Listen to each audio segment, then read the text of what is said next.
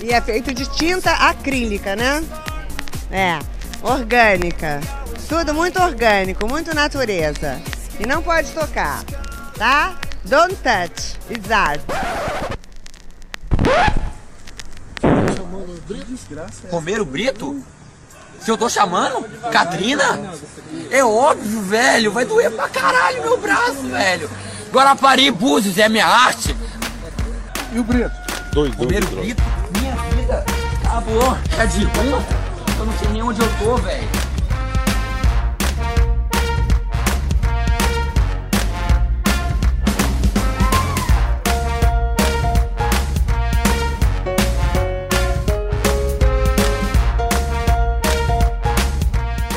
Ok, ok. Aqui é a Lana e esse é o Pataquadas. Pataquada, que significa presepada, palhaçada, tolice, traquinagem, fazer arte. Aqui você fica sabendo das notícias mais quentes do mundo da arte. Na coluna aberta de hoje, Camila Saloto fala sobre representatividade feminina. E depois desse episódio, nós teremos um breve ato para recuperar as nossas energias. Esse semestre foi bem puxado, então a gente precisa de umas duas semaninhas de descanso. Durante essas duas semanas, talvez a gente tenha episódios extras mais curtos, mas talvez não.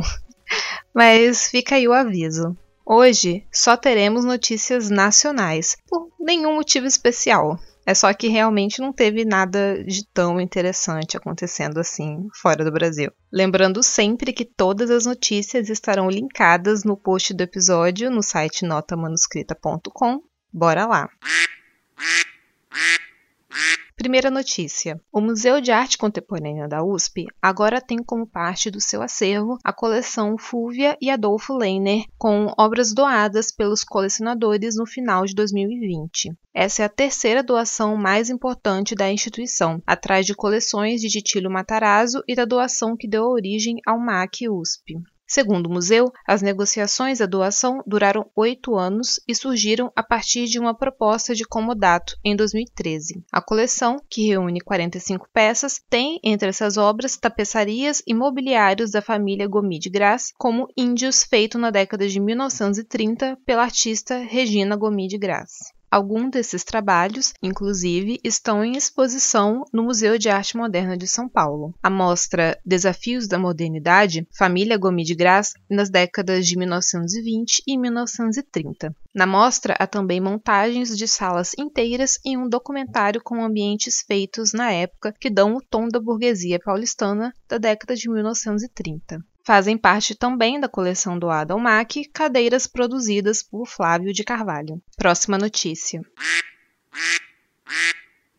O Museu da Língua Portuguesa está prestes a voltar para a agenda cultural da cidade de São Paulo. Depois de um evento para convidados no dia 31 de julho, o espaço será reaberto para o público em 1 de agosto patrimônio histórico da capital paulista, o complexo da Estação da Luz foi parcialmente consumido por um incêndio no dia 21 de dezembro de 2015. Na ocasião, um bombeiro morreu após parada cardiorrespiratória devido à fumaça. Não foi a primeira vez. Quase 70 anos antes, em 1946, a estação já havia sido destruída pelas chamas. Ao custo de 85 milhões de reais, a reconstrução do museu, concluída em dezembro de 2019, ficou a cargo do governo do estado de São Paulo, em parceria com a Fundação Roberto Marinho. Cerca de 34 milhões vieram do seguro e o restante foi bancado por empresas como o Grupo Globo, Itaú e EDP.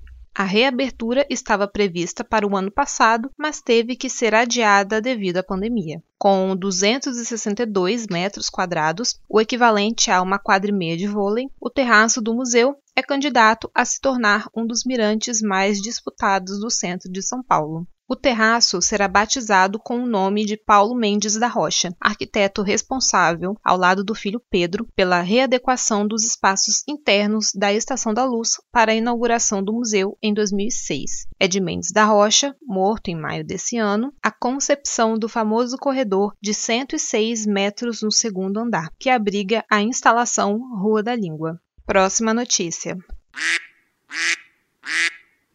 Por quase 30 anos, os moradores de Braslândia, Distrito Federal, conviveram com uma das principais criações do artista plástico Francisco Galeno, o calçadão de pedras portuguesas na orla do Lago Veredinha. Na manhã da segunda-feira, dia 12 de julho, parte dessa memória cultural foi arrancada pela administração da cidade, sem aviso, conforme denunciou o filho de Galeno nas redes sociais. Na imagem, João Galeno mostra um trator arrancando a estrutura durante serviço de recuperação do local, usado para a população para a prática de exercícios e esportes. Em entrevista, o artista disse não ter recebido nenhuma notificação e que foi pego de surpresa com a destruição da obra. O artista conta que a obra do calçadão foi uma das maiores da sua carreira e também de valor afetivo, por ter sido realizada na cidade onde foi criado e descobriu o talento para as artes. Em nota, a Secretaria de Estado de Cultura e Economia Criativa informou que o secretário Bartolomeu Rodrigues foi pego de surpresa com os vídeos da remoção da obra. A pasta explicou que a área não é tombada, mas que Rodrigues pediu a suspensão imediata do serviço ao administrador Gesiel Costa Rosa, que acatou a decisão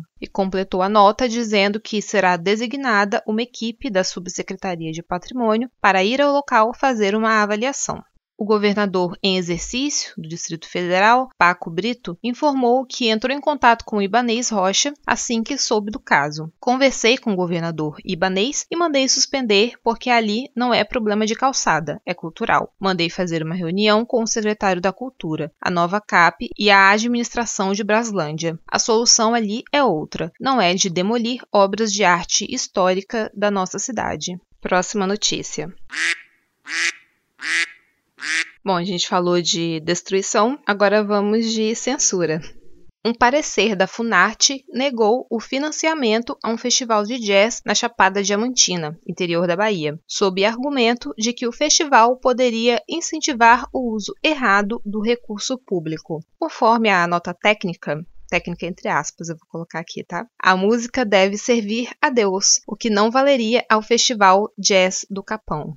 A candidatura deste que postulou a arte ao concorrer à categoria de projeto cultural apresenta-se desconfigurado e sem acepção a este atributo, disse o parecerista Ronaldo Daniel Gomes que abriu sua conclusão com uma frase creditada ao compositor alemão Johann Sebastian Bach. O objetivo e a finalidade maior de toda música não deveria ser nenhum outro além da glória de Deus e a renovação da alma. A análise busca nos céus por inspiração contra a cessão de verba. No canto gregoriano, a música pode ser vista como uma arte divina, onde as vozes em união se direcionam a Deus, escreve Ronaldo Gomes em um trecho. Em outro, define que a arte é tão singular que pode ser associada ao Criador. Olha, sinceramente, eu não sei nem o que dizer a respeito disso. Bom, além da menção divina no parecer, a Funarte também indica que o corte de verba se deu por conta de críticas do festival ao governo federal. Tá aí o verdadeiro motivo, né? O parecerista indica uma postagem do festival em junho de 2020 em que o festival se definiu como antifascista e a favor da democracia. Olha, atestado maior de que esse é um governo fascista e que não é a favor da democracia, né? É só realmente assinando embaixo que realmente se trata de um governo fascista. O festival é realizado, segundo sua produtora, desde 2010, com patrocínio da Lei Rouanet e de outros programas de fomento à cultura, permitindo que artistas de renome da MPB e do jazz se apresentem no interior da Bahia. Neste ano, no entanto,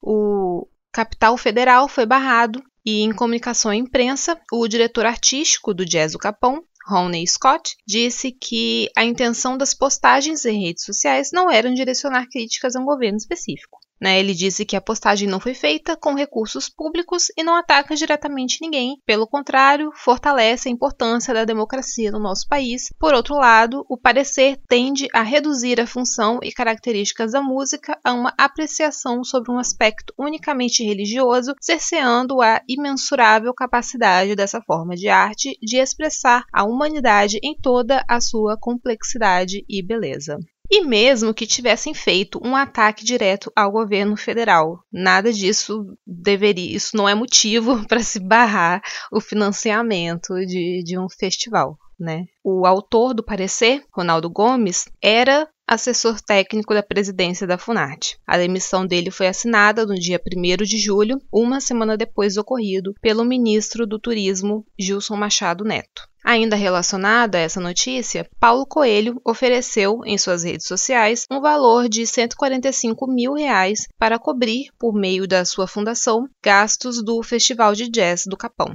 Mas até o momento dessa matéria, o produtor executivo do festival afirmou que ainda não conseguiu entrar em contato com a equipe do escritor e o Ministério Público Federal instaurou um inquérito civil para apurar a decisão do governo em barrar o apoio ao festival. É, a apuração da suposta violação aos princípios da legalidade, impessoalidade e do Estado laico, bem como o desvio de finalidade no indeferimento do projeto, diz o despacho do órgão né, feito nessa quarta-feira, dia 14 de julho. O documento é assinado pelo procurador Sérgio Suyama. O MPF reconhece que essa decisão tem conexão com o inquérito civil instalado pelo órgão em 2019, que apura questões de impessoalidade envolvendo a Furnart. Que, bom, como quem está acompanhando aqui o Pataquadas há algum tempo já sabe que né, não é a primeira vez que acontecem coisas semelhantes de barrarem projetos por questões ideológicas, né? Então, tem sido bem recorrente nesses últimos anos, né, de governo Bolsonaro.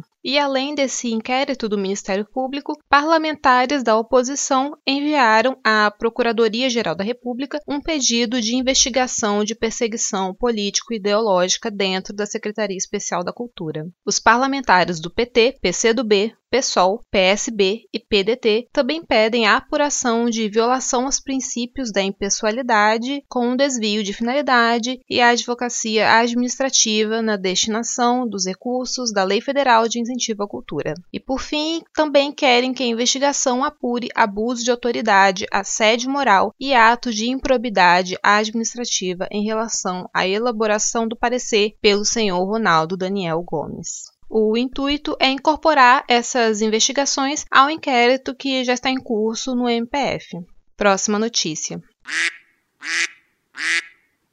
O Twitter confirmou que o tweet racista de Mário Frias foi apagado por violar regras de conduta da rede social. O secretário da Cultura, Mário Frias, postou um comentário direcionado a um ativista negro dizendo que ele precisaria tomar banho. O assessor da presidência, Tércio Arnaud Tomás, reproduziu uma chamada do site Brasil 247 com foto do ativista e título: Jones Manuel diz que já comprou fogos para eventual morte de Bolsonaro. Tomás comentou: Quem caralhas é Jones Manuel? Mário Frias então respondeu: Realmente eu não sei, mas se eu soubesse, diria que ele precisa de um bom banho. Jones é um homem negro com cabelo estilo Black Power e barba.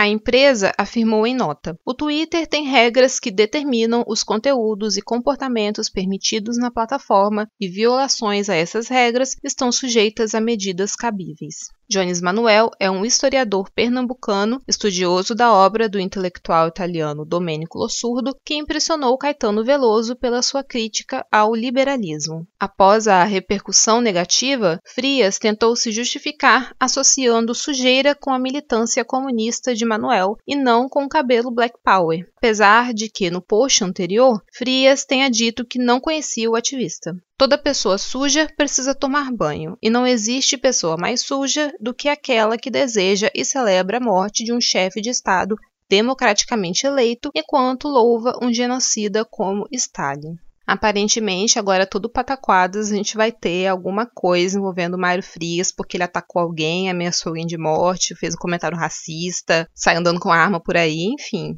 Ele parece ser, sei lá, a junção de tudo de ruim que tem nesse governo. Próxima notícia.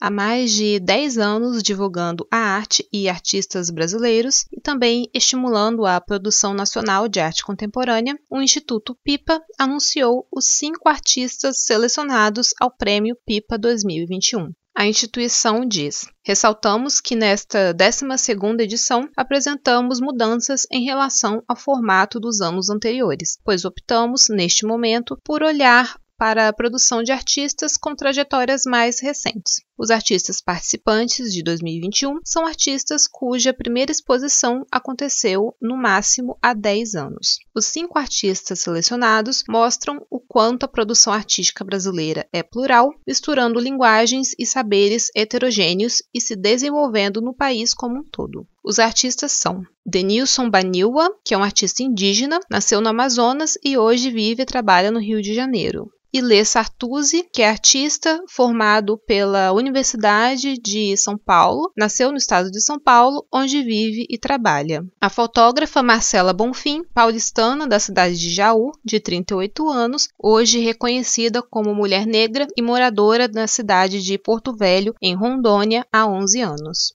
a artista Aventura Profana, que profetiza multiplicação e abundante vida negra, indígena e travesti. É pastora missionária, cantora evangélica, escritora, compositora e artista visual. Ventura, que tem 28 anos, nasceu em Salvador, Bahia e hoje vive em Belo Horizonte, Minas Gerais. E por último, mas não menos importante, Castiel Vitorino. Castiel, orgulho capixaba, é artista, escritora e psicóloga formada pela Universidade Federal do Espírito Santo. Atualmente é mestranda no programa de Psicologia Clínica da PUC São Paulo. Castiel nasceu no Espírito Santo em 1996. E agora vamos à coluna da Camila. Então, assim, eu não entrei no programa para ganhar roupa, não, ganhei no, não entrei nesse programa para ganhar nada. Eu entrei de gaiato no programa e agora eu tô aqui. Olá pessoal, aqui do Não Pode Tocar. Quem fala é Camila Saloto. Eu sou colunista aqui do Ilustre Pataquadas e eh, hoje eu queria falar um pouco sobre algumas percepções que eu tenho. Eu acho que para todo mundo já é claro que a gente precisa de representatividade, né? Aqui no caso eu estou falando, né, de representatividade da mulher, até mesmo quando a gente pensa é, em como a história ela é escrita em grande parte por homens. Então falta essa representatividade feminina de olhar para o feminino em vários momentos da história. E o caos que eu quero contar aqui para vocês é que eu comecei a ler o Segundo Sexo da Simone de Beauvoir. E lendo o Segundo Sexo, eu comecei a fazer alguns fechamentos e eu resolvi publicar isso no meu blog, porque chegou uma hora que eu falei assim, poxa, eu acho que eu podia, né, dividir isso com outras pessoas, não precisa ficar só para mim. E enfim, eu continuo lendo, tô lendo o segundo capítulo agora. E aí no blog eu tentei, lógico assim que existe uma coisa quando a gente escreve só pra gente, né? Você faz escrever uma palavra, um traço, você já sabe o que você quis dizer ali. Na hora que você vai escrever que outras pessoas vão ler, então a escrita ela ela muda assim, né? Não é a mesma coisa. E na hora de falar sobre o segundo sexo, na introdução achei importante falar um pouquinho do contexto histórico. O livro foi escrito quatro anos, é, não, ele foi publicado quatro anos depois da guerra, mas eu imagino que ele foi escrito escrito antes, né? Porque como ela tem uma pesquisa ali muito é, abrangente, então eu imagino que ela deve ter sentado um ano ali trabalhando nisso, pelo menos um ano. Não sei, não parei para ler quanto tempo ela precisou. Mas enfim, é, o livro foi publicado em 1949 originalmente e no momento da publicação haviam passado quatro anos do fim da Segunda Guerra Mundial. E aí eu falei que a Europa estava vivendo essas transformações pós-guerra e que a Europa ainda tinha o Plano Marshall, né, que vinha não só influência econômica, mas uma influência social, até porque no início da introdução a Simone ela cita uma pesquisadora, como era em inglês, eu imagino que seja americana, mas pode ser que não seja, pode ser britânica, enfim. Não fui atrás é, de, de pesquisar sobre, sobre isso. Mas de qualquer forma, eu falei isso. E aí depois eu fiquei incomodada com essa fala e falei, não, acho que tá faltando alguma coisa aqui. Mas se eu fosse fazer um apanhado histórico, mesmo que fosse dois, três parágrafos a mais, o artigo ficaria muito enorme. Então eu escrevi um artigo extra sobre isso, porque naquele momento eu só estava em mente a Segunda Guerra Mundial e a quantidade de soldados, de homens que morreram na guerra, né? Então essa falta de, de homens na sociedade, ela muitas vezes forçou as mulheres a ocuparem espaços que até antes elas não ocupavam. E aí lendo, é, eu li um artigo que voltava lá para a Primeira Guerra Mundial, que falava coisas que eu nunca tinha pensado sobre, que a partir do momento que os homens foram para a guerra, as mulheres tiveram que, já naquele momento, assumir. Não foi assim que as mulheres continuavam apenas dona de casa e só depois que talvez o marido morresse ela tinha que sustentar a casa. Não, a partir do momento que eles foram embora, elas tiveram que assumir negócios. Elas, é, se o marido ele limpava chaminés, então elas tinham que limpar chaminés, carregando os filhos juntos. Se o marido era vendedor, elas tinham que vender. Se o marido era gari, limpava a rua, então elas tinham que sair para limpar a rua para fazer o trabalho que o marido não fazia. E aí dentro é, desse contexto é, surge também, talvez pela primeira vez, a importância das mulheres donas de casa dentro da sociedade também, porque começaram a surgir então as comunidades, centros comunitários, organizações para fazer a redistribuição dos alimentos de forma justa. E para que isso ocorresse, é, eles precisavam das, da ajuda das donas de casa. Eu lembrei de uma conversa que eu tive com um colega de um marido meu, que ele falou que ele achou é, um, um, livro da, da avó dele e ele foi ver, era como se fosse um livro de uma empresa, com entrada de gastos, saída de gastos, é, coisas que precisavam. É, era realmente assim uma organização a nível empresarial. Ela, ela tinha ali tudo muito bem organizado e estruturado. E era exatamente isso que eles precisavam precisavam durante a guerra, dessas mulheres que tinham essa noção de organização para que pudesse fazer uma distribuição justa de alimentos, né? Até porque os alimentos eles eram bem escassos durante o período da guerra. E aí, é, esse foi o primeiro ponto, e uma pesquisadora falou, né? Primeiro eles falam quanto que é, é recente todos esses estudos sobre, sobre o papel da mulher dentro desse período de guerra. Praticamente não se fala das mulheres nos períodos de guerra. Aqui na Alemanha se fala um pouco mais, principalmente porque após a Segunda Guerra Mundial, foram as mulheres que, que reconstruíram o país, as mulheres foram para aquelas áreas de entulho e realmente reconstruíram tudo. Mas em geral ainda é muito pouco, assim, né? A gente conhece muitas coisas aqui na Alemanha porque são histórias de família, são pessoas que a gente encontra na rua, são coisas que você ouve. Mas assim, documentado, historicamente, de forma clara, e vamos ensinar isso nas escolas, é, é deixa muito a desejar. É, se fala muito pouco desse papel das mulheres. Existem, claros, claro, iniciativas que são ali é, isoladas, né, arquivos de museus para tentar manter essa memória, mas ainda é pouco explorado. E aí ela falou assim, essa pesquisadora que agora eu não me lembro o nome dela, mas ela disse que a gente encontra monumentos em todas as cidades, em cada esquina você encontra um monumento aqui em memória dos soldados da guerra, principalmente aqueles, né, que, que morreram durante a guerra. Mas você não encontra nenhum tipo de memorial para homenagear o trabalho que as mulheres fizeram, né? Porque além de tudo elas ainda estavam cuidando dos filhos dela no momento de, de total é, isolamento. E o artigo se pergunta se a Primeira Guerra Mundial apoiou a emancipação feminina na Europa. E a resposta é não, porque a partir do momento que a guerra acaba, a mulher tem que voltar a ocupar os seus mesmos espaços, mas eles falam que, que, que sim, surgiram ali alguns avanços que permitiram com que as mulheres conquistassem novos espaços. Na Alemanha, em 1918, com a República de Weimar, as mulheres conquistaram o direito de voto. Era limitado a partir de 30 anos, mas elas conquistaram. E aí, quando eu parei para pensar então um pouco sobre a situação da França, e isso assim, após a Segunda Guerra Mundial, na França, enquanto na Alemanha morreram 11 milhões de soldados, na França morreram cerca de 500 mil. E aí é, é uma diferença bem grande, assim. No final da Segunda Guerra Mundial, a Alemanha ela era toda entulhos. Então, as mulheres tiveram que, que sair às ruas e, e, reconstruir as casas. Tem várias fotos de mulheres catando tijolos, é, preparando argamassa, realmente reconstruindo com as mãos o país. E na França, o número de homens que, que morreu foi um número menor. Talvez a destruição, assim, né, no ponto de vista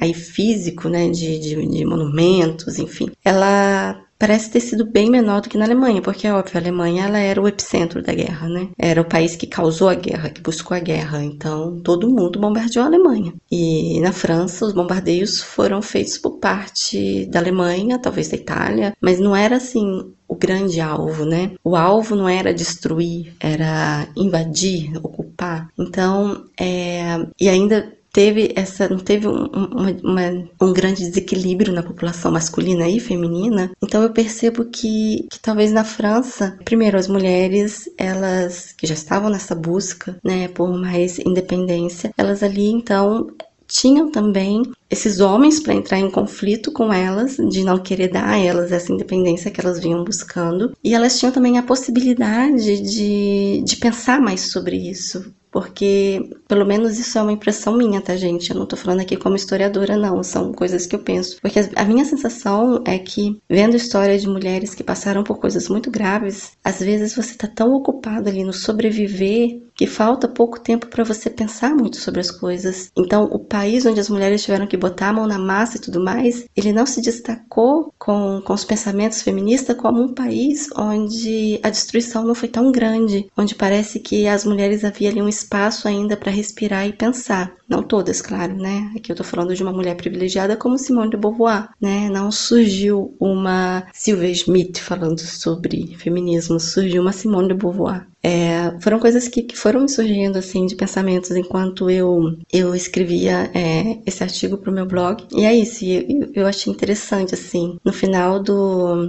do artigo que eu li sobre as mulheres na Primeira Guerra Mundial eles falam se será que nós somos hoje podemos dizer que somos emancipadas? E aí eu lembrei, no mesmo momento, de uma parte da introdução do livro da Simone, onde ela fala que as mulheres nunca conquistaram nada, que tudo que foi dado às mulheres foi dado pelos homens. Foram eles que permitiram esses avanços. E é uma frase muito dura, mas quando você para para ver a situação ali, no momento onde ela vivia, e que as conquistas surgiram por causa de necessidades ali sociais, então como se abrissem ali concessões para que as mulheres tivessem em um determinado momento um certo protagonismo. Então acho que faz mais é, sentido ler e, e compreender o que ela quis dizer com isso. É isso, gente. Essas são, são apenas algumas questões que me foram levantadas. Eu não sabia o que mais eu podia falar nesse não, nesse não pode tocar, nesse é, Pataquadas, e como eu estou muito envolvida com essas leituras,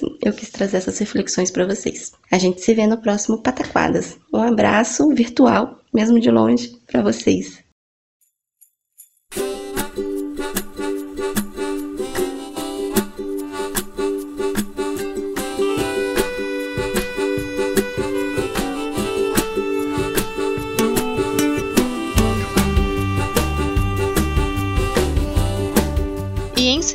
Encerramos o Pataquadas de hoje. Se você gosta mesmo da gente e acredita no nosso trabalho, não deixe de nos avaliar no iTunes, nos agregadores e nos seguir no Spotify, porque assim você nos ajuda muito a crescer. E espalhe a palavra do podcast, divulgue por aí para os seus amigos, os grupos de WhatsApp, Telegram, enfim. Nós temos os nossos planos mensais no PicPay. A partir de um real você pode contribuir para a ração e os cuidados médicos do Chewy. É, temos os planos de 1, 2 e 5 reais. E se você gostou, tiver um comentário, uma notícia que você acha que vale a pena comentar, fala com a gente. Você pode mandar um e-mail para o não pode gmail.com, lembrando que o D de pode é mudo, ou falar com a gente nas redes. Tem o Twitter oficial, que é o do Tiwi, o arroba não pode tocar, e também no Instagram, mesma arroba. Você pode também nos seguir nos nossos perfis pessoais, que estarão todos linkados no post. E acesse também o site notamanuscrita.com, porque lá, além de encontrar os nossos episódios, você também encontra contos, crônicas e outras produções dos nossos participantes. E por hoje é só